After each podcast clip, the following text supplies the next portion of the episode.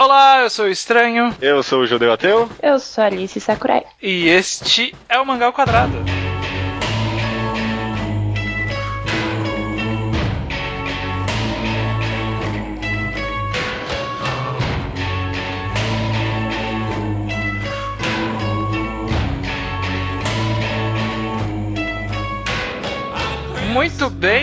Judeu e Alice, estreando aqui no Mangá ao Quadrado. Quem é você, Alice Sakurai? Então, eu sou uma pessoa que primeiro conheci o, o Judeu pelas internets, pelos twitters.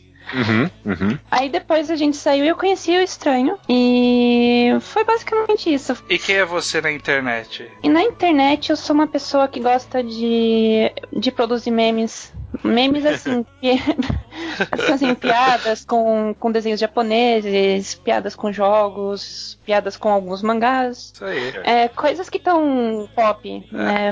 É basicamente isso. Você tem um Twitter extremamente famoso e bem amado pelas pessoas. Isso é verdade. Ah, Não. que isso. Se você tem. Se, se algum dos ouvintes tem um Twitter, provavelmente você já se deu de cara com algum meme das- da Alice Sakurai. Sakurai BR, procurem lá no Twitter. É, estamos aqui no nosso programa. Que é o Primeiros Capítulos, que é o nosso único quadro fixo de a cada programa terminados em número 4. A gente começou uma tendência nova aí a dois programas de sempre trazer um convidado, uma pessoa para vir aqui, trazer uma visão diferente e trazer obras diferentes. Aí a gente já teve o Leonardo, que já é prata da casa, Uhum. teve o Ian no último programa e dessa vez trouxemos a Alice, que escolheu quais mangás você escolheu, Alice. Na verdade, você escolheu só um e o judeu empurrou os outros. É.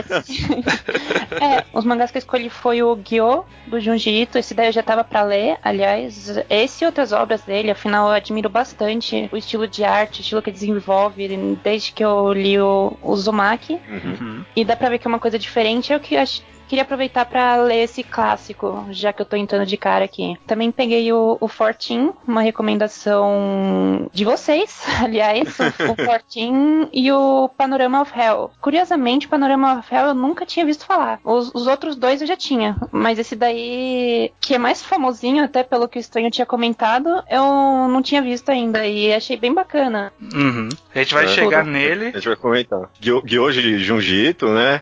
Fortinho de Kazumezo e é. Parano- Parano- é, do Hideshi Ino.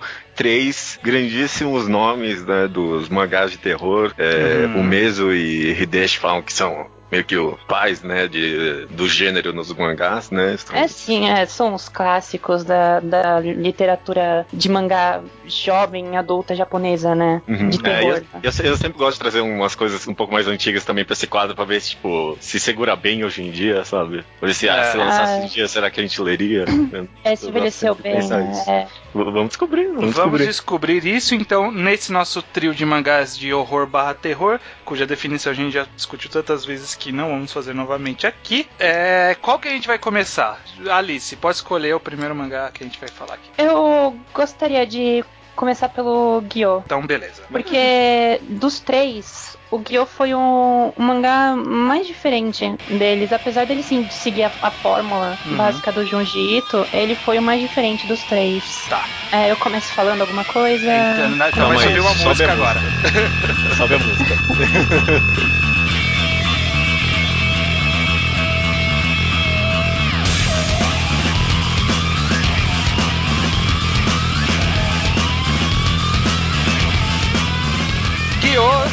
capítulo 1, o fedor da morte dos mares do sul. Talvez seja essa a tradução aceitável do primeiro- nome do primeiro capítulo. Isso. Antes de falarmos qualquer coisa sobre Guiô, judeu, sobre Hum. o que é Guiô. Esse Tá. primeiro capítulo, pelo menos. Pelo menos nesse primeiro capítulo, a gente vê a história de um casal que se odeia, né? Caralho. tipo, eles parecem que se gostam, mas, tipo, é, né, nesse primeiro capítulo eles não param de brigar por um momento. É impressionante. É, é incrível. O rapaz, eu, eu esqueci o nome dele, alguém lembra? Junji, Não. do, do- do nome do casal.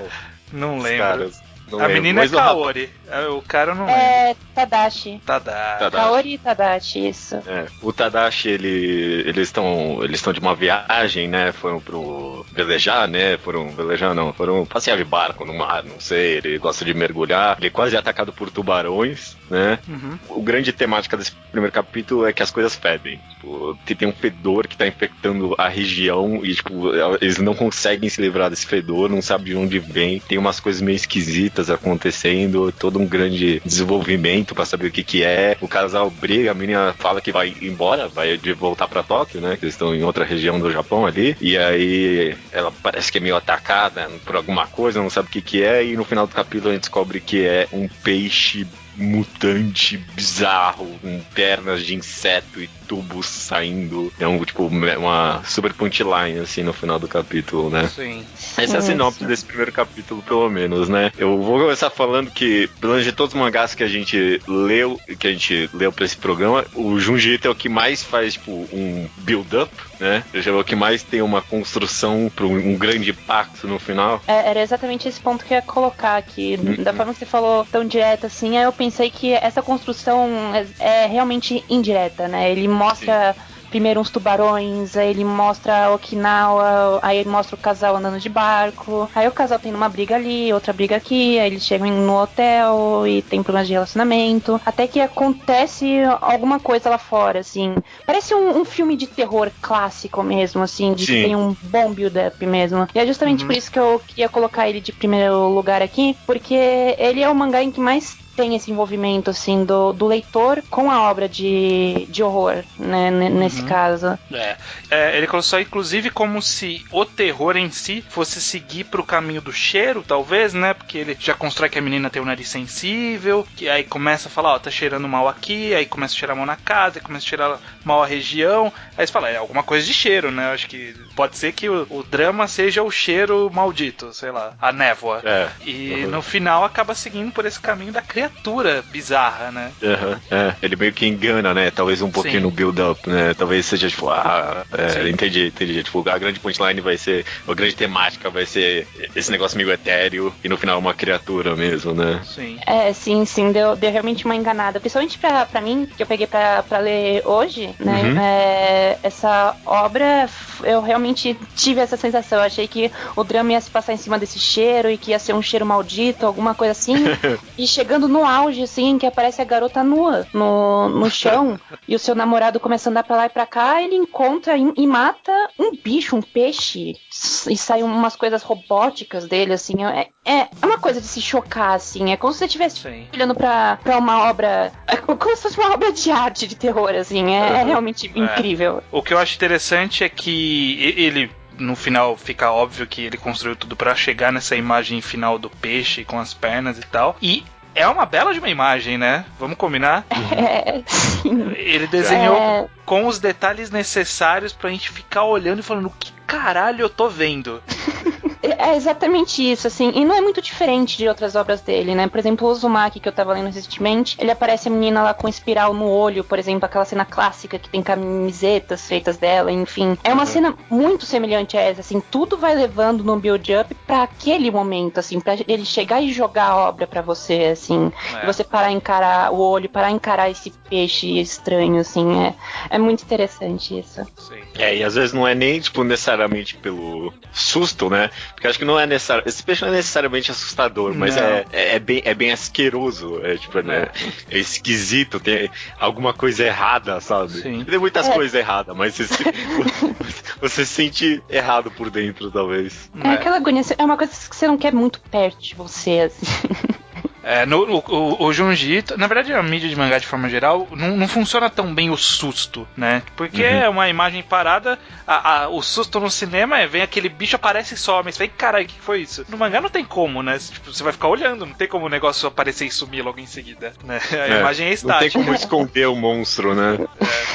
Então, uma vez, então o objetivo é ele mostrar essa criatura e você olhar para ela e você querer parar de olhar. Esse é o, é o, é o jeito. É que você começa a olhar e você fala, caramba, o que, que é? Nossa, é, tem, tem, um negócio aí debaixo dela. Tem, tem umas. Ah, não. Não, e aí você muda a página, sabe? Ah, não, não, não quero ver isso, não. sai, sai daqui, né? Uhum. Caraca, que nojo desse peixe, inclusive. Mas, uh, rapidinho, só uma. Mais uma recorrência, né? Acho que todas as obras do Junji tem isso, é impressionante. Os personagens principais são ou detestáveis eu detestável é a palavra. Mas eles não, parece que eles não agem muito como humanos. É isso que eu quero dizer. Tipo, o, por exemplo, no começo do capítulo o cara foi atacado por tubarões, quase morreu, e aí ele, tipo, ah, tudo bem, ok. É, é, é, sofreu, tipo, não teve trauma é. nenhum, sabe? é, não, você tem um ótimo ponto, assim, já tem uma construção surreal desde o começo, né, da Sim. história e que você não se pega logo de cara, assim. É. Não, já basta que quando ele vê o bicho andando pela casa, o cara ele pega um vaso para bater no bicho como que você vai bater com um vaso? Caraca, vai quebrar o vaso do bicho, cara. Que, que ideia de merda. Não, mas, o cara achou que, sei lá, que era um gato, né? Que, que ele ia bater no gato com o vaso. É verdade, é. que ele tinha tanto medo de um gato ali, né? Pois é, inclusive é. Ele quebra o vaso no final, só que ele derruba no chão, só. Tanto que você tinha mencionado disso do, do gato que ele tinha achado, também tem, também tem essa construção logo do começo, de que ele, ele menciona de que tem muitas cobras do lado de fora e de que tem bichos do lado de fora, assim. Aí você vê passando aquilo, assim, você pensa, ah, é uma cobra, alguma coisa que ele falou anteriormente, assim, algum bicho, assim. E é realmente surpreendente quando parece que realmente é, assim. E, e quando coisa tá, vai saber, né? É, se tá tudo de um mangá de Jujutsu, você já esperava de que não era exatamente uma cobra que ia estar tá ali, né? É, claro. Também, convenhamos. Mas, sim, eu, eu acho que é um, um, um, bom primeiro capítulo, do, do jeito que o Jujutsu sabe fazer, né? É, é diferente ah, do Uzumaki, que o Uzumaki ele, ele já joga como o conceito e meio que conclui no primeiro capítulo, e aí os outros são só desenvolvendo em cima das espirais. Esse não, ele tá preparando para ele desenvolver é, esse mistério, entre aspas, do peixe com pernas. Qual é que é desse peixe com pernas? E aí ele deixa é... instigado pra você saber, caraca, o que, que, que é isso? Para onde vai isso agora? É, exatamente. É uma coisa mais de longo prazo, assim dizendo. Sim. É. É, uma construção é um maior. Um pouquinho menos conceitual, talvez, até, né? Apesar de que, acho que talvez, por exemplo, eu gostei um negócio que se assimila com o Uzumaki é o cheiro, né? Que nem, tipo, em Uzumaki são as espirais que estão afetando todo mundo, tipo, tem tudo em volta das espirais, e, e, o cheiro tem esse conceito também, meio, tipo, ah, de onde é que tá vindo isso e tá afetando todo mundo, tipo, a menina, eu, eu acho que é, é, um pouco psicológico mesmo, sabe? A menina não para de se esfregar e o cheiro só piora, você fica, caraca, que negócio horrível, sabe? Você fica colocando no lugar dos personagens, você, você fica, tipo, meio paranoico, talvez. Até, é, isso que, é exatamente isso, isso que é interessante, é, um, é uma coisa mais psicológica psicológica mesmo. Ele mexe bastante uhum. com isso, assim. Por exemplo, você, quem acabou de ler os Uzumaki e vai olhar na rua e ver alguma espiral, assim, alguma coisa é. assim, vai lembrar da obra do Junji assim. É, da mesma forma que quem lê Gyos vai, sei lá, sentir cheiro de carne podre, alguma coisa podre, assim, vai lembrar do peixe com aquelas garras horríveis, assim. É, é bem em cima desse psicológico que ele quer construir, assim. Que é bem típico de obras japonesas, né? É, não, só, não só apenas a obra do, do Junji Ito, uhum. mas fugindo um pouco de mangá, por exemplo, nos, nos consoles nós temos, por exemplo, a, o Silent Hill. O Silent Hill não é uma coisa de, de terror exatamente que faz um jump scare assim você, é justamente uma construção psicológica em cima para que você interligue elementos da vida real com o que está sendo mostrado no, no mangá. E é exatamente em cima disso que vai fazer você sentir esse terror, esse medo, assim, essa agonia de estar tá nesse mundo, nessa imersão do mangá, assim. Isso que eu acho bem interessante. E essa hum. parada que, tipo, fica fica com você mesmo depois de você terminar de ler, né? E nem eu, eu, próxima vez que eu passar na feira de rua e eu passar na sessão de peixes ali, acho que eu vou, eu vou lembrar de Guilherme. é. Aquele tipo de peixe, sabe? Beleza. Tá, tá ótimo de Guiô. Quem ainda não leu, sugiro continuar lendo, porque nos próximos três capítulos já tem a, a cena mais clássica de Guiô. Não vou falar, mas quem conhece Guiô sabe o que vai acontecer. É, é excelente. Vocês leriam, vocês continuariam, só perguntando rapidinho, vocês continuariam lendo Guiô, sei lá, se hoje saísse um scan e só tivesse esse primeiro capítulo, vocês iam continuar lendo, vocês acham? Ah, eu ia, sem dúvida. É. Acho que eu iria também. Eu ia também. Eu queria saber para onde estava indo isso daí. É, no mínimo entender o que, que é esse peixe, o que, que é esse drama que ele jogou aqui. Uhum. Uh, vamos pro próximo, Judeu, escolhe o próximo. V vamos deixar Fortinho por último, vai. É, para, para, panorama Panorama of Hell. Sabe a música. Sobe a música. A feather held aloft in your extended arm. Eu vou chamar- usar o nome brasileiro, que já saiu no Brasil, já vamos falar disso. Uhum. Panorama do Inferno, a Guilhotina é o primeiro capítulo. É, tem uma introduçãozinha e aí tem o primeiro capítulo que é a Guilhotina. É, tá, eu vou dar uma sinopse rápida aqui. O Panorama do Inferno, primeiro, curiosidade, é um mangá que já saiu no Brasil e pouca gente sabe. Saiu naquela época que a Conrad É. trazia aqueles mangás que você fala, caralho, Conrad, o que, que você tinha na cabeça? tem esse. Eu nunca achei pra comprar. Quer dizer, já achei, mas nunca mais barato que o preço de capa. Que eu não vou pagar o preço de capa. E tinha, alguma, e tinha alguma outra editora que lançou várias obras do Sim. Hide, eh, do Hideshi. Eu não, sei Hideshiano foi, não. não. É, do Hideshi, não. É, desculpa. Hideshiano não é, sei lá, algum Tô anime. combinando aí uns autores, não sei. É, ele já, é, se eu não me engano, é a Zarabatana e ela lançou Isso. Menino Verme. Menino Verme o nome? A Serpente Vermelha. É, esses mesmos. Lançou algumas que ninguém nunca leu, né? O pessoal Não. do mangá. Você ainda, você ainda acha na Flash Comics, assim, na, tipo, na área de jogados ali, sabe? Você encontra. Sim. No Panorama do Inferno, pelo menos nesse comecinho, a gente acompanha um pintor que ele tá falando com o leitor, dizendo que ele é um pintor obcecado pela cor do sangue. Basicamente é ele mostrando o seu quarto e como ele é o processo dele pintar quadros com sangue. Como ele se Uhum. Corta para obter o sangue para pintura, como ele toma o negócio para vomitar e com o vômito pintar um quadro. No, no momento ele está no processo de criação da sua obra-prima, que é o, o quadro chamado Panorama do Inferno. E, e aí ele começa a contar histórias dos quadros dele. E aí a primeira história é de um quadro que tem uma guilhotina, que é de- desse primeiro capítulo que a gente vê. E basicamente é uma viagem muito louca sobre uma guilhotina e cabeças cortando e pessoas juntando cabeças e levando cabeças em estacas e Trens e e sangue flor- caindo no flores trilho. no trem, é. Funciona, funciona meio que quase como uma poesia ilustrada, né? Sim. Sim, o que é mais ou menos a proposta. É, é, é, é- é o que eu queria tentar discutir com vocês, qual, qual que era justamente a ideia desse mangá. Porque ele, ele o, o autor ele é conhecido por ser esse autor de horror e terror, mas essa história eu não consigo encaixá-la exatamente como nem horror nem terror exatamente. É meio que um gore, mas também não é um gore porque não é muito realista. Eu, eu, eu não soube muito bem classificar ele. Vamos conversar um pouco sobre essa arte que você tocou aí. Eu achei é, é- é curioso, né? Porque ele tem essa arte tão caricata, Sim. mas ao mesmo tempo eu, eu acho que ela transmite bem Sim. o, o asco do mundo que ele criou, sabe? O que vocês acharam? O que você achou disso? Eu achei, assim, é realmente esse ponto que você colocou, e justamente o, o autor ele brinca mais com, com o gore, com o sangue e com o próprio mangá, como se fosse uma, uma arte mesmo, Uhum. assim. Não é apenas o personagem tem o seu quadro que brinca com sangue, o autor tem o seu mangá que brinca com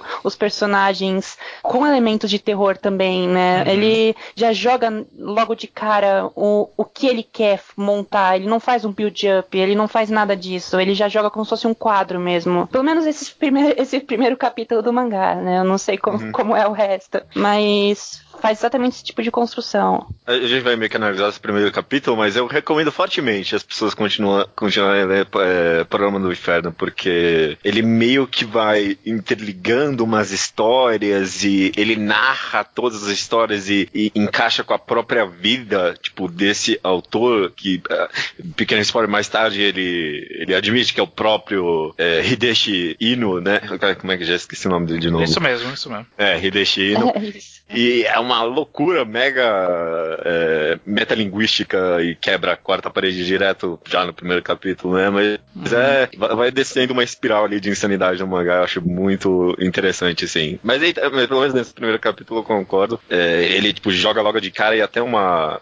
É uma construção bem diferente. Né? Você não vê isso na maioria das histórias, né? Essa meio que talvez falta de preocupação de montar tudo, né? O cara, é, eu quero contar pequenas histórias, eu vou contar e eu, eu vou meio que interligar elas, assim. Sim. Eu, eu tenho. é, voltando no que você comentou sobre a arte dele, Judeu, eu, eu achei muito interessante porque ele realmente tem essa arte meio caricata, mas pelo menos nas primeiras páginas, quando tá mostrando ainda o pintor, né, que tá narrando, se preparando pra contar a própria história. Eu, eu acho que é um caricato, mas ele, ele é, eu não sei o que, que tem nessa arte, mas ele parece real, mesmo não sendo nem um pouco real, sabe? Tipo, eu consigo ver esse cara meio nojento, meio nojento como uma pessoa, eu consigo personificá-lo como essa pessoa meio bizarra, esses cortes, esse vômito, esse olhar meio de sanguinário que não, não para de olhar para você, o olho tá sempre virado para você, tirando a parte que ele começa a pintar, mas ele tá sempre olhando pro, pro leitor, parece que ele tá olhando no seu olho. Eu, é. eu, não sei como ele transmite isso. É algo muito característico, é. talvez, dele, não sei. Eu acho que funciona muito no conceito, porque eu tive essa mesma sensação, que nem, por exemplo, quando tem um quadro aí que ele tá se cortando e jogando sangue numa bacia para usar de tinta, né? Eu, eu uhum. Me deu a sensação de que o cara é pálido, por exemplo. E, tipo, não, não dá pra passar essa. Tipo, não tem como você desenhar no mangá, é. É, eu, principalmente ele que usa pouco tons, né? Só preto e branco, mas eu acho que só pelo conceito você acaba imaginando, nossa, esse cara é muito pálido, sabe? Sim. E, e acho que no geral, acho que esse, esse, primeiro capítulo inteiro funciona assim, bem no, no conceito, sabe? Mas o conceito de cabeça sendo decepada, esse tipo de coisa que você acaba Sim. dando a, a, a, sua própria imaginação que preenche tudo. Particularmente eu achei, inclusive, mais interessante essa primeira parte de apresentação dele do que a própria história da guilhotina, que é meio, para mim, é meio qualquer coisa, assim, a história da guilhotina. Ainda, talvez mais pra frente ele vai interligar e signifique alguma coisa é, mais a profunda. A guilhotina é um preenchimento, né, da história uhum. geral mesmo. Mas a apresentação que é um choque logo de cara por ser. e que torna mais interessante, né? Sim, sim. É, a, a história da guilhotina. A até meio que parece que para do nada, porque eu achei que ia começar a construir, crescer cada vez mais, porque é isso que parecia que tava fazendo, sabe? Sim. Ah, corta um monte de cabeça, o sangue cai no trilho, e aí o trilho é, dá, faz crescer flor, e aí vem um pássaro que come o fruto da flor, e aí tipo, eu achei que, sei lá, o pássaro ia virar um monstro, e alguma coisa assim, ia começar a crescer cada vez mais, mas não, tipo, parou. Aí para aí, aí corta, né? É. é. Uhum. É. é. Mas, mas mesmo assim, eu acho. Pelo menos é interessante, eu acho. Principalmente, tipo, que nem esses pássaros que ele desenhou, tipo, sem asa, sabe? Tipo, meio que são um frango desossado ali, esquisito. E essa criação aí, já me adiantando para a pergunta que o Judas vai fazer se a gente continuaria lendo, eu estou curioso para continuar lendo, possivelmente no próximo Fast Comics que está por chegar, eu devo comprar, o... porque eu tô curioso mais por, por essa estética, é essa estética que me pegou. Esse, uhum. esse estilo do, do autor que eu, que eu tô curioso para saber o, o, que, que ele vai construir em cima disso e para onde ele vai levar essa história do quadro do Panorama do Inferno, porque ele não jogou à toa e não é o nome do mangá à toa. Então eu quero. tô, curioso para saber pra qual que vai ser a conclusão, né? Como é só um voluminho, né? Facinho acompanhar. Né, eu vou, vou aproveitar e seguir a mesma coisa. Eu soube agora que ele saiu aqui no Brasil pela Conrad também. E assim, voltando um pouco pro, pro mangá em si, é, é mais como eu falei, assim, ele, ele joga direto com uma, uma arte, assim, porque quando você vai num museu, por exemplo, e você olha um quadro, não tem a introdução do quadro, não tem começo, meio e fim, especialmente em obras que são interligadas com elementos de terror, obras barrocas, esse tipo de coisa, porque ele é feito para dar esse impacto no espectador, né? No, no leitor, nesse caso. E, e, essa obra constrói exatamente isso com, com você, assim. Quando você abre a primeira página, você já fica, caramba, olha isso! Sabe? Tanto que é uma coisa que eu não recomendaria para qualquer um, justamente por causa disso, assim. Porque se você for ficar pulando, assim, mangá, é, página por página, para tirar as partes que são menos feias, menos horríveis, você não vai ler um mangá nenhum, né? Diferente do Jiu-Jitsu, por exemplo. Jiu-Jitsu dá pra você ler assim, aí tem a parte do impacto, você fica com medo e vai pra próxima. Mas esse daí não. Esse daí é direto. Ele te mergulha no sangue, assim. É, é incrível. É. concordo, concordo. Agora, Acho que é bem isso aí mesmo. Agora que você comentou, eu estou pensando aqui, realmente, ó, se você for parar pra ver, ele nem mostra o quadro. O capítulo. É, ele mostra uma parte. Não, ele não mostra nada o capítulo é o quadro. Ele, ele constrói uma narrativa para representar um quadro. E o, a narrativa de um quadro realmente não tem começo, meio e fim. Né? Ele é um, um, momento. E nesse caso ele transformou esse quadro, que é um momento, em um capítulo. É interessante, porque eu tô procurando aqui, realmente ele não mostra guilhotina em, lugar nem, em momento nenhum. Tipo, o, o quadro guilhotina. O quadro, ele fala, a guilhotina, né? É, eu vou te sim. mostrar. E aí ele começa a narração. Interessante, bem interessante isso. Sim, sim. Eu, eu, eu, eu acho, e eu acho que é de fato uma história que segura bem se não me engano, isso aí é tipo, eu acho que é dos anos 70, uma coisa assim, sabe? 80. E, 80 anos, 80. Isso, isso. É, então, segurou bem, eu acho que muito dá pra ler facilmente hoje em dia, mesmo tendo essa arte tão. Porque é, é, é, é tão diferente que é, é diferente até hoje em dia, sabe? Então funcionou. É, então não é, não é muito característico da época essa arte, é uma Sim. característica do autor da obra, né? E, e justamente não é à toa que o autor tem esse nome forte que tem, né? Sim. Maravilha. Beleza, vamos pra Fortin então. Ah, Vamos é pra agora. Fortinho. Puta que pariu.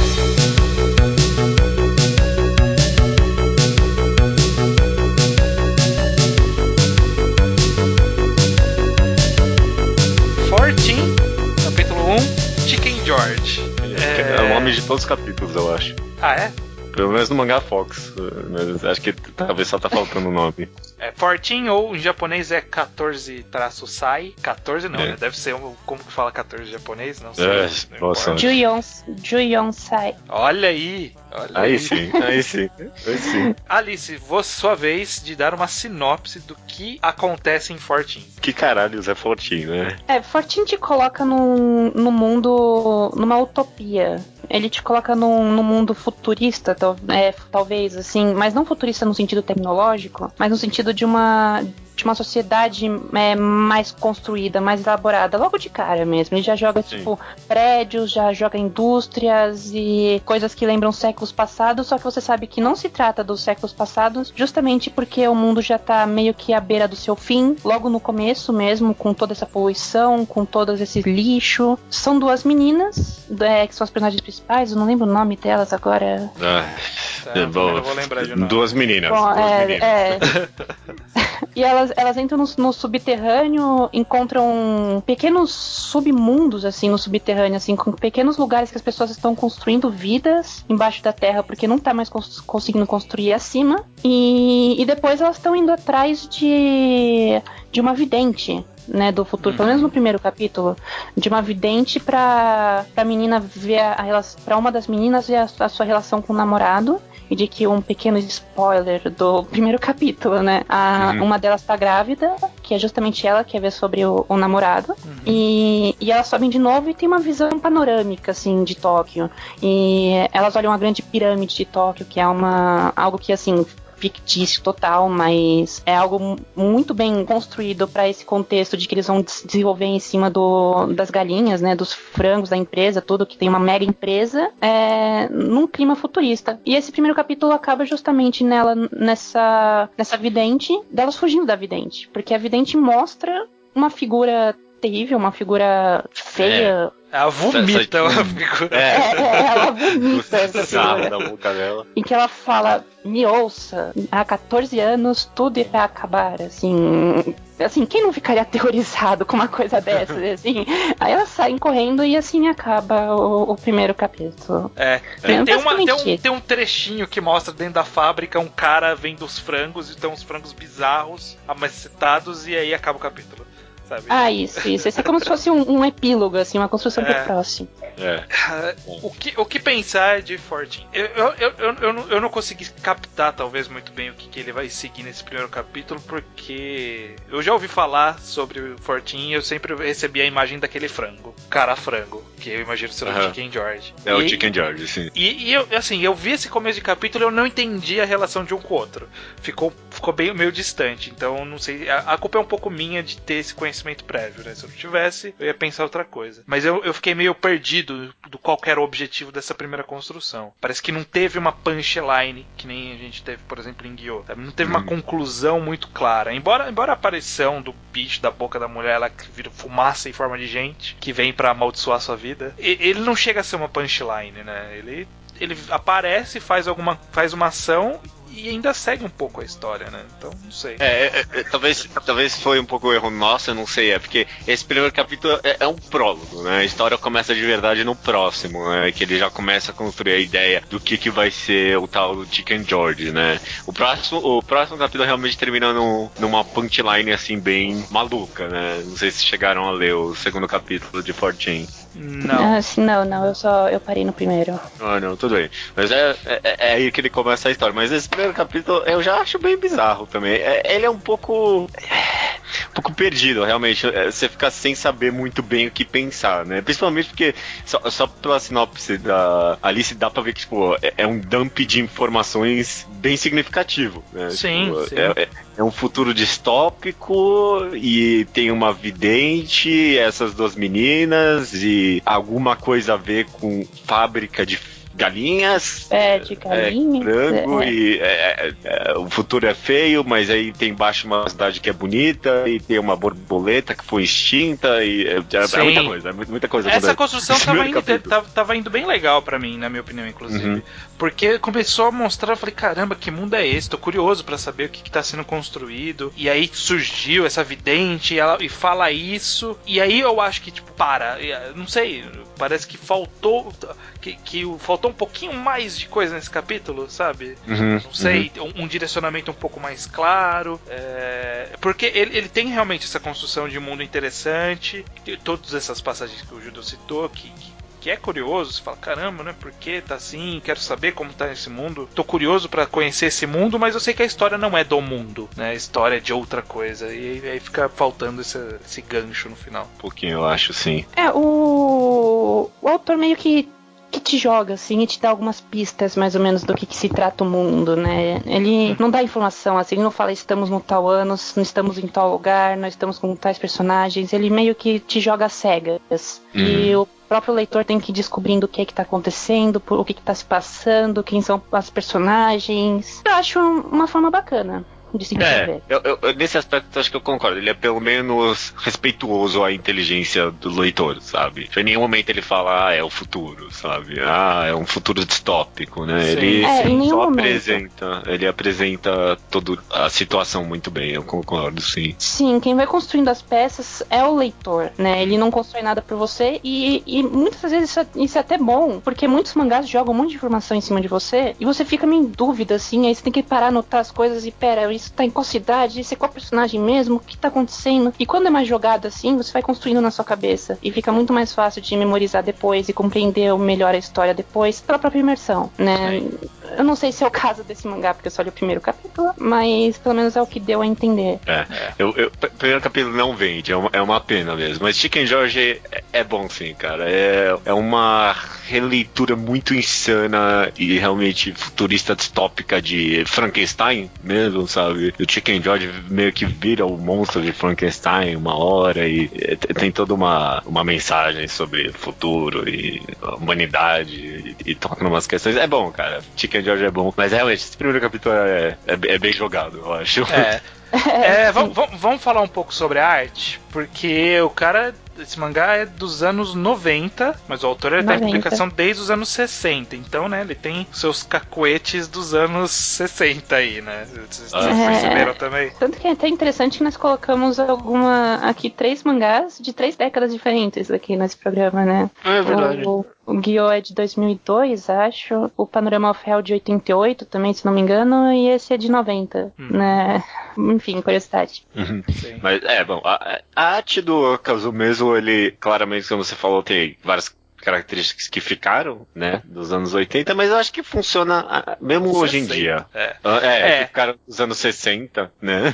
Bastante Sim. tempo, mas eu acho que funciona mesmo hoje em dia. Você vê que ele tem um esmero em, em tipo, na, na construção de quadros e nos cenários, principalmente, eu acho. Sim, sim, nesse sentido sim. Mas uma coisa é porque eu comecei a ler Drifting Classroom, que é um mangá dele há, há muitos anos atrás, e eu não consegui seguir porque a arte não tava me, me vendendo legal. E uma coisa que me irritava bastante que ele tem aqui nesse mangá é esse rosto de lado com a boca aberta. É. Que ele desenha direto esse rostinho de lado e boca aberta. Ou, É. ou boquinha É. fechada. É, é, Mas- verdade. Mas nossa, vai, vai descendo. Rosto de lado e boca aberta. Rosto de lado e boca aberta. Não para. Todo mundo com a mesma cara de assustado, né? É, é, é, isso, isso é realmente interessante, né? Essas duas meninas parece que elas estão sempre assustadas, de- desde a primeira vez que elas aparecem. Sim. né? Elas estão com essa cara, olhos bugalhados, essa boca meio aberta, ou às vezes a boca aberta. É. E, e não melhora isso não, cara. George. Ele, é, essa, ele tem essa expressão que ele usa direto mesmo, de mostrar as pessoas assustadas. O que, tipo, é, um- é, é- realmente talvez não é o, o ideal, sei lá, numa história de terror, sabe? Tipo, ah, não mostra as pessoas assustadas, mostra pra mim o que é assustador, eu quero ver, sabe? Tipo, porra, achei tão louco a página que sai um monstro da boca da mulher e, tipo, tem os cabelos ali todos mal desenhados, é mó é grotesco, sabe? E aí, tipo, do lado tem o quadro das meninas assustadas. Aí, tipo, é, é, não, não precisava, eu acho. Já é, é uma característica dele que também me irrita um pouco, sim. É, eu acho que essa característica faz um pouco parte também da visão do autor da construção do meio de terror, né? Talvez essa cara de medo, assim, vinda de todo mundo, dá a impressão ao leitor de que nós não estamos em nenhum mundo feliz, nós não estamos em nenhum mundo colorido, e sim em um mundo pesado, assim, e que tá prestes a acontecer uhum. alguma grande coisa, né? Talvez seja essa a intenção, não sei também. Eu não, eu não, não, não sei, eu, eu, eu, praticamente não gosto, mas é de fato, é uma, é uma é um cacoete, é um cacoete dele que ele tem em todas as histórias. É, mas é uma pena. Eu acho que pelo menos a deixa poderia ter sido melhor, sabe? Tipo, porque ele termina com esses três páginas que não tem conexão nenhuma com o resto do capítulo, sabe? E você só vê um pedaço de carne ali com um olho saltando. Não, não há um mistério interessante, sabe? Guiou, a gente terminou e, caraca, o que, que é esse monstro, sabe? Aqui você termina e, tipo, você não tem tanto interesse de saber o que, que é esse pedaço de frango com o olho saindo. Sim, sim. É, mas o, o, que eu dou um mérito no, nesse, nesse capítulo, pelo menos, é que ele tem uma construção de começo, meio e fim. Como um conto. Ele tem a construção e ele chega ao seu auge e depois tem o desfecho, que é é o, o, epílogo do capítulo, assim dizendo, que é a construção pro próximo capítulo, que é quando ele encontra esse olho do, do frango, né? É, é. Uhum. É, talvez funcione justamente mais como um epílogo e um prólogo, prólogo pro próximo, né? É, é sim. Eu, eu daria esse mérito, pelo menos no capítulo, assim, não é nada tão jogado assim. Tem uma construção, sim. Eu acho, eu acho isso bacana também. Beleza, vocês continuariam lendo? Eu, eu acho eu só... que não. É. Eu só continuaria lendo porque o judeu falou que depois melhora. Porque é. só pelo próprio capítulo do zero, se eu, se eu não conhecesse ninguém que tivesse lido, eu ia falar, ah, ok, casou mesmo novamente. não, obrigado. Né? é, eu, eu, também eu tenho a mesma experiência que você, estranho. Eu comecei a ler Drifting Classroom há muito tempo atrás e joguei. Fortinho, eu continuei lendo, mas só porque o, o Nintakun na época vendeu muito bem. É, esse mangá eu peguei a recomendação dele quando ele tinha o mangás cult ainda. E como ele mostrou imagens de como era o mangá no futuro, como era era tão mais bizarro e, e como crescia, eu, eu continuei lendo e eu gosto, eu gosto de Fortin, sim, eu recomendo, mas esse primeiro capítulo eu não leria também se, fosse só dele. Beleza. Foi isso, né? Uma jornadinha aqui de três capítulos, três mangás de terror barra horror, não vamos discutir isso novamente. Qual foi o preferido de cada um pra gente acabar? Alice, o seu preferido desses três? Um, putz, eu, eu, ia responder de cara Guiô, mas parei para ver o panorama do inferno e, e eu daria pro panorama de, do inferno. Pelo menos pelo, por esse primeiro capítulo. Judeu. Eu tô em dúvida agora, viu? Não, eu vou, eu vou continuar com o Gil. Eu vou continuar com o Gil. Acho que desses primeiros capítulos foi o que eu achei mais interessante e ter toda uma construção interessante aí. E tanto também pela arte, que é do Junji, que é uhum. fantástica, mas foi, foi perto com o Panorama do Inferno, assim. É. Eu, eu vou fazer uma condicional na minha, pelo horror barra terror, Guio. Pela valor artístico, eu tô no panorama do inferno. É, é era exatamente esse ponto que eu coloquei na balança, assim, primeiro, assim. É. É, e eu sou uma pessoa que gosta muito desse valor artístico, por isso eu escolhi o panorama do inferno. É, bom ponto, bom ponto. Beleza.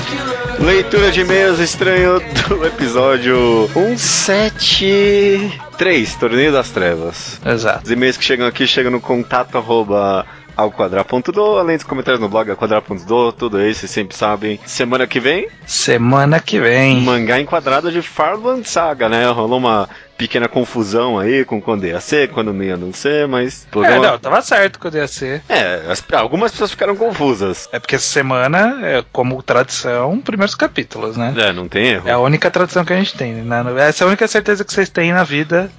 é que o, uns- o podcast final 4 é de primeiros capítulos. E aí o próximo, que é o da semana que vem, Farmland Saga, a saga de Vinland Saga, que mais ou menos. A saga de Vinland Saga, que mais ou menos vai do volume 8, finalzinho ali do volume 8, onde tem a virada, Uhum. e que vai até o volume 14, era isso? É o que tá hoje em dia na boca, acho que é o 15 na verdade. É o Posso estar 14, enganado. é É o o 14, é o 14, então é o 14. Vamos então pra sessão Slowpoke Report aqui, coisas que a gente recomendou vocês leram, coisas de episódios passados e qualquer outra besteira. Começando com o Márcio, 17 anos, sempre esteve decepcionado com conteúdo pouco profundo sobre animes e mangás que encontrava na internet, até finalmente conhecer o videocast, como assim? e depois de um tempo ser apresentado ao mangá ao quadrado. Ah, tá, tá bom, então tá aqui. Ele leu Spirit Circle e pretende começar Kokou no Hito. Também leu My Balls e se, e se pergunta se falamos da obra sarcasticamente, porque ele realmente gostou. É, Ele também nos recomendou o anime Kaiba. É, My Balls, é, tipo, é, é, pra mim, é meio sarcástico, não é que, que nem queijo. Queijo é, É. bom de verdade. My Balls é.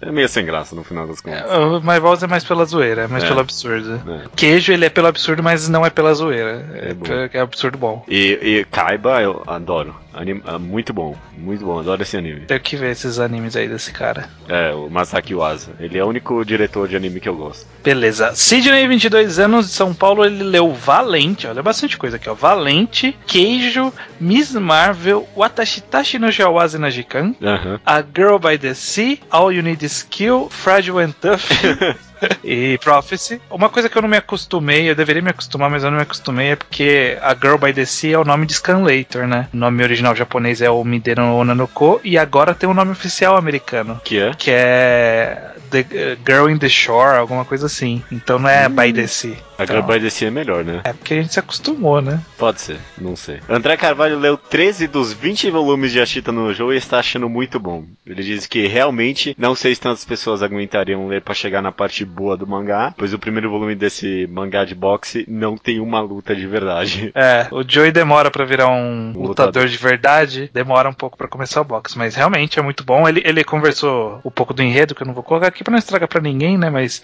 ele citou, entre outras coisas, a luta mais clássica do mangá, que tem mais ou menos na metade dele, que realmente é a melhor parte, uma parte excelente do mangá. Caraca, essa luta clássica acontece na metade do mangá? É. E o resto é bom? O resto é a consequência dessa luta, é muito bom. Nossa, eu tô ficando com vontade cada dia mais. Vamos ver.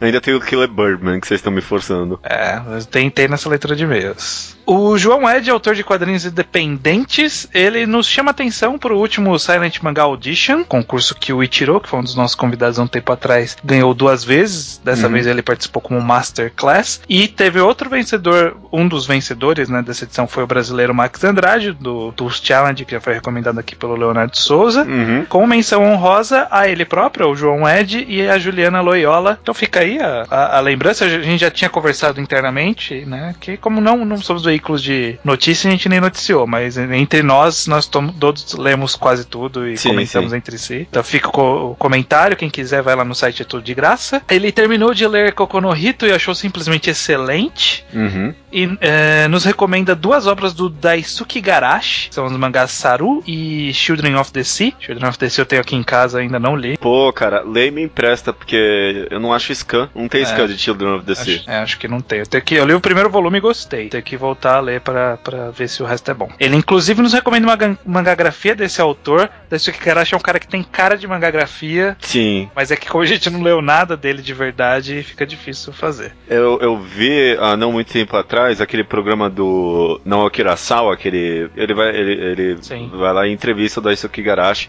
ele é o primeiro cara que ele entrevista que não tem assistente. Ele faz tudo sozinho. Olha. É muito, é muito interessante também todo o processo dele. Você vê ele desenhando, é muito bom. Bacana. Eu acho que o João é depois do e-mail, eu não lembro disso. Ele falou desse programa, não lembro se tem os- o, o link lá. Eu baixei por torrent. Eu achei por torrent. Eu ainda não assisti, mas eu baixei por torrent. E o João Age também nos recomenda o mangá Gokusai, que é um mangá sobre arte, de verdade, né? Arte, Arte, arte. quadro, arte, Aham. arte. Eu, já li, eu, eu li o comecinho, é, não me pegou. É, não foi o suficiente pra eu permanecer interessado. Mas não era ruim, eu só não tava com muita coisa pra ler na época, acabei empurrando pra. Eu sempre que eu vejo a capa desse mangá, eu falo, deve ser muito bom, e eu nunca É. leio. Ele tem uma boa capa. O Diego Secastri assistiu Steven Universe e achou sensacional, né? A gente fez um segunda potência sobre o Steven Universe. Tá- Agora tá cada vez melhor esse desenho. Ele já tinha lido Eden e leu Miss Marvel, Gavião Arqueiro, Blue Giant e Koiwa Amagari no Yoni. Nossa, que mangá é esse? Não tô lembrado disso. Ah, não, é uma recomendação imagens. minha. É recomendação minha. Ah, é aquela recomendação sua, verdade. É, não- ai, nossa, agora que eu tô vendo isso aí, o segundo volume eu nem li. Olha só. É, que, tinha, que você recomendou com outro nome, né? É, Love, is, é, Love is Like After the Rain. É, pra isso aí. O Aleph Luiz pergunta para nós qual é pior, Hungry Joker ou Platinum End? Platinum End. Platinum End. Platinum End. Nossa, de longe. Hungry Joker dava pra ler. Hungry Joker, ele era patético. É, ele era triste. Ele era triste. O Platinum End É deplorável. é deplorável. Dá asco. É esse irritante. É, exato.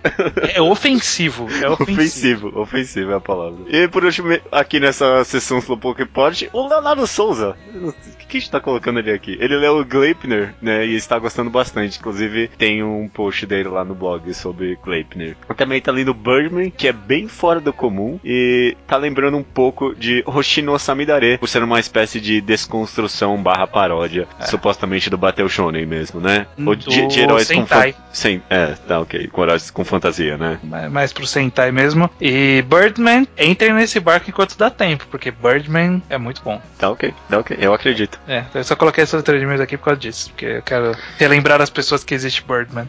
Pois é. E, e você foi hipster, que pelo jeito você recomendou quando tava. Eu lembro que você tinha dúvida, né? Se ia ser bom Uhum. ou não. É. Se pa- pagou então? Tá indo bem, tá indo bem por enquanto. Que bom. Tem, tem muito, tem muito a, a vermos ainda como será. Já indo então pro, pros comentários e e-mails sobre o último podcast, que foi o Torneio das Trevas, né? Vamos pular o de o Pocket. É, mas eu só vou falar que a maioria das pessoas tá no time bandeira. time bandeira. Time bandeira. Vai acontecer. Inclusive, eu já fiz meio que um beta testing aqui com o pessoal e deu certo. Ficou muito engraçado. Então, um dia- qualquer dia aí no canal do Ao Quadrado vai ter o, o Bandeiras Fun ao. Quadrado. Hã? Fun with Flags Judeu Edition. Funny with Flags Judeu Edition, pode ser. Kilik, ele disse que não gostou muito do torneio, olha aí. Ele achou que fizemos achando que ia ser engraçado, sem saber muito dos poderes dos personagens. Mesmo assim, achou engraçado. É, tem uma contradição ali. Não, ele, ele achou. O que ele falou é que a gente achou que seria engraçado e, tipo, sem saber os poderes dos personagens. E aí, quando precisou saber, não funcionou também. Mas ele achou engraçado no geral, né? Não, Então, a, é. a gente, a gente já foi ciente do buraco que a gente tava entrando. É. Que a gente foi conversando antes, e conforme a gente foi conversando, falou: caralho, não, tem, não vai fazer o menor sentido isso. É. Falou: não, vou parar de conversar e vamos pro programa, programa logo, porque se a gente ficar falando, não vai sair. É, o negócio foi, vamos fazer, vamos tentar. É. Esse programa acho que foi o mais, por incrível que de todos os programas, mesmo os, os mais filosóficos, esse acho que o, mais dividiu as pessoas. Sim. Quem amou, amou, riu pra caralho, e quem odiou realmente não foi muito fã, né? É, pois é. Uma pena, eu gostei, eu gostei. Eu achei que ficou final. legal. O Rafael HQ, ele pediu pra parar de dar spoiler do resultado das lutas com as músicas. Mas eu não fiz isso, Rafael HQ. Eu não fiz isso, eu não fiz isso. E eu, eu voltei pra ver se eu coloquei isso, tipo, acidentalmente. E não, não tem, não tem padrão nas músicas. Então você tá vendo padrão onde não tem, Rafael. Desde que descobriram isso, acho que no segundo torneio, eu parei de fazer, e aí dessa vez que o judeu editor também não fez. Uhum. O Camus Senel ele comentou dizendo que foi um torneio complicado, que esquecemos até da Meda Força, o poder mais forte de todos. Nossa, eu, eu realmente não lembrava nada da Meda Força. Inclusive, eu, nem, eu não lembro qual que é o papel dela na Eu, história. Eu acho Eu lembro que. que era tipo um cosmo, assim, do robô. É, era, era um Deus Ex Machina. Né? É, Tipo, aham. é. É, Mas inclusive tava na, na música, né? Né da força, vamos lá. Nossa. Não lembramos, não lembramos. Não lembramos. O Adler, que eu já conheci pessoalmente, gente finíssima o Adler, ele achou que o, o Yugi simplesmente não deveria estar nesse torneio, ficou bem deslo- deslocado. É, realmente. É. a gente não sabia o que fazer com o Yugi. A gente Ah, a queria. gente eliminou ele o máximo É. na hora que deu. Na hora que É. a gente percebeu o buraco, gente falou, vou eliminar ele agora. E ele reforça a ideia do torneio dos idosos fodões. Eu tô, tô muito em dúvida no que fazer nesse último torneio, viu? É, o último vai ser o All Stars, né? Não, não, mas o último que a gente vai Ah, poder tem colocar. mais um, né? Verdade. É, é, tem mais um e aí depois o All-Star. Ai, meu Deus, eu não sei também o que fazer. O Anderson Gomes diz que num episódio de Beyblade eh, tinha um garoto cuja Beyblade cortava uma árvore grossa, tipo pau Brasil, num golpe só. Tô falando, mano? Tô falando? Uma arma. Porra, mano, o Beyblade tinha que ter ganho dos Digimon escroto ali. Fiquei muito decepcionado. O Renan Amaral é, fala o seguinte: estava ouvindo os torneios passados e no final do primeiro torneio das trevas, o Kitsune mencionou que tinha que ter um torneio, alguma luta do tipo Yami Yugi contra personagem de Zatch Bell. Não deu pra fazer, não deu pra fazer isso acontecer, mas grande foreshadowing, hein? É, mano, mangá quadrado planejado desde, desde o primeiro torneio. Se, se vocês voltarem a ouvir desde o começo, vocês vão ver o quanto foreshadowing a gente já plantou na história do Mangá ao Quadrado. É verdade. Um dia, um dia alguém vai analisar toda essa obra que é o Mangá ao Quadrado. Não vai, não. O Diego C. Castro, 19 anos, estudante de biologia, Fortaleza, Ceará, ele diz o seguinte, ó. Tenho que dizer que esse é o mangá ao quadrado mais sem sentido que já escutei, o que condiz totalmente com a ideia desse programa. Dessa vez não tinha como se agarrar em nada que tivesse o mínimo de lógica nas batalhas, então simplesmente desisti e fiquei acompanhando só, pra, só quais as piadas que viriam depois. Diego pegou o espírito da coisa. É, essa é a ideia. Só o que discordo é do Ash ser burro. Ele é muito bom em estratégias de batalhas, por mais imbecil que ele seja no resto. A única coisa para, para que o garoto presta, vocês cortaram dele. Mas, como já disse, é tudo tão aleatório que nem tem o que falar mesmo. Algumas pessoas apontaram disso, de que o Ash tem alguma inteligência. Eu não sei se ele tem muita inteligência. Eu acho que, tipo, é uma coisa meio no instinto, assim, sabe? Não é muito. Sabe, ele não planeja muito adiante. Ele, é, ele sabe reagir muito bem ao que tá acontecendo. É, é, ele É. se adapta muito, meio que no instinto. Eu acho que muita cagada também. Não, e, e mesmo porque em Pokémon quem planeja é vilão só, né? É, tipo, verdade. é só o que não faria sentido, tipo, o Ash ir com uma estratégia e a gente vê ela É. acontecendo na batalha. Seria, tipo, meio anticlimático. Cara, o Ash vai enfrentar o, o Brock com um Pokémon de elétrico. Que merda de estrategista é esse? Não, e ele mega treina e no final não adianta nada, ele só conseguiu porque ativou sorte, a né? água ali, né, nesse É. episódio no começo. é. Terminando aqui com Igor Mendonça, 20 anos, estudante de design de jogos, balneário Camboriú. De Santa Catarina. Camboriú. Quero ver a bandeira agora. Desculpa. De balneário Camboriú. Agora tá nessa, né? Entrou. ah, é sem graça. É. É. só. Odeio isso, as bandeiras, quando é É só. um paga-pau é um paga-pau do- da Argentina, Uruguai ali. Não, mas esse, esse fundo aí não parece fundo de meme? Quando aparece. Parece. É.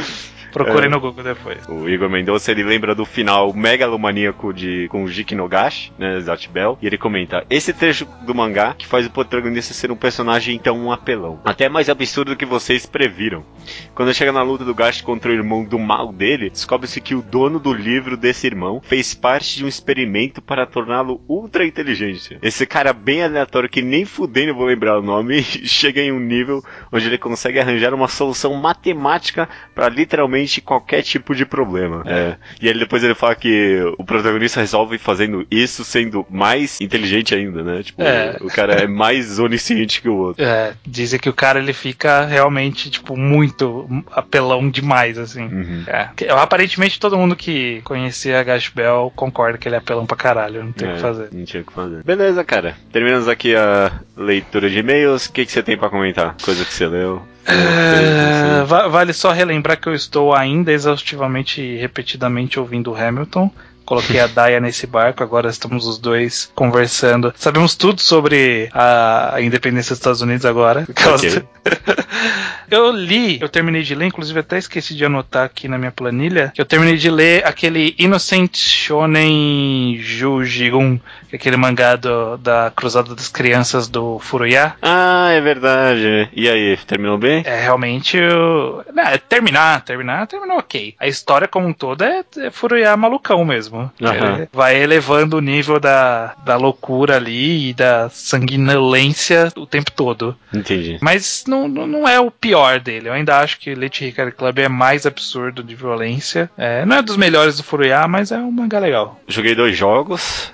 Um é Tree of Savior, que falam que é o novo Ragnarok, né? É, eu joguei umas 4 horas e já tô parando. MMO não é minha vibe. O que eu gostei, eu peguei legalmente. Estava caro na Steam. É um chamado Stellaris. Ah, eu sei, é o Civilization do espaço. Tô curtindo, cara. Tô curtindo. Ainda tem uma coisa que eu não gosto é que tem. Que, que eu não gosto em Civilization. Eu queria só poder construir as coisas em paz e aí, tipo, começa a surgir uns impérios, sabe? Aham. Inimigos. Eu, eu só quero construir, sabe? Eu só quero expandir aqui de boa. E às vezes eu não consigo. Mas é interessante mesmo assim. Mas é, tipo, bem complexo, bem mais do que Civilization. Lembra. Nesse aspecto, talvez lembra até um pouco mais o Europa Universalis. Não sei se você já ouviu falar. Não, nunca. Não. Esse, esse tipo de jogo nunca me pegou porque quando eu tentei jogar Civilization eu não fazia ideia do que eu tava fazendo. É, não, mas esse, esse aí você começa assim também. Você, É. não, você não sabe nem por onde começar e o tutorial não ajuda nem um pouco. Pois é, eu fiquei meio puto, eu falei, ah, não vou jogar mais isso aqui não. E aí nunca mais peguei nada nesse estilo.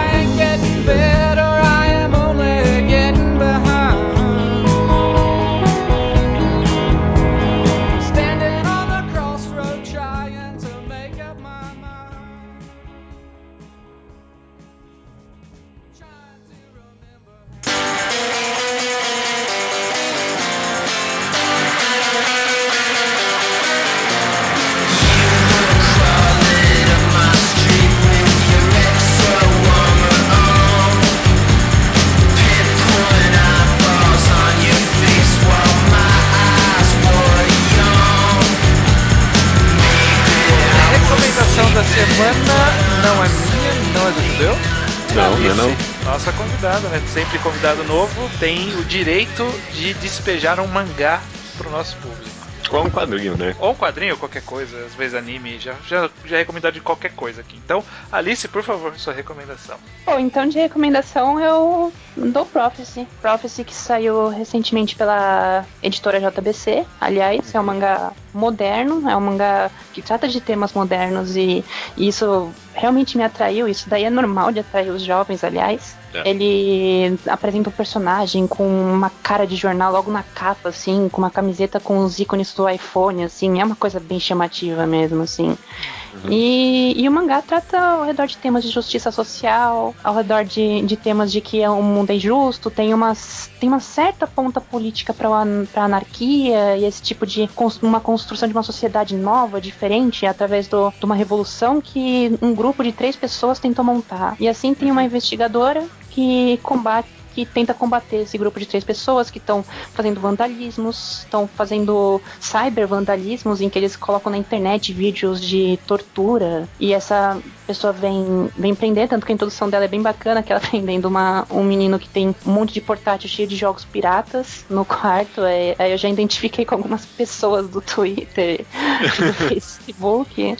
E, enfim, eu, eu acho bem bacana essa construção moderna com tudo, com tudo isso de político. Tem, uma, tem um desfecho bacana, assim, é uma coisa que traz umas reflexões, não é nada tão grandioso, mas eu recomendaria assim. São apenas três volumes, é, não é muita coisa, não é muito dinheiro gasto. E é da época que a JBC tava no seu auge, ainda assim, dos mangás e tudo, não- aí não- você não deve pagar muito caro ainda. É.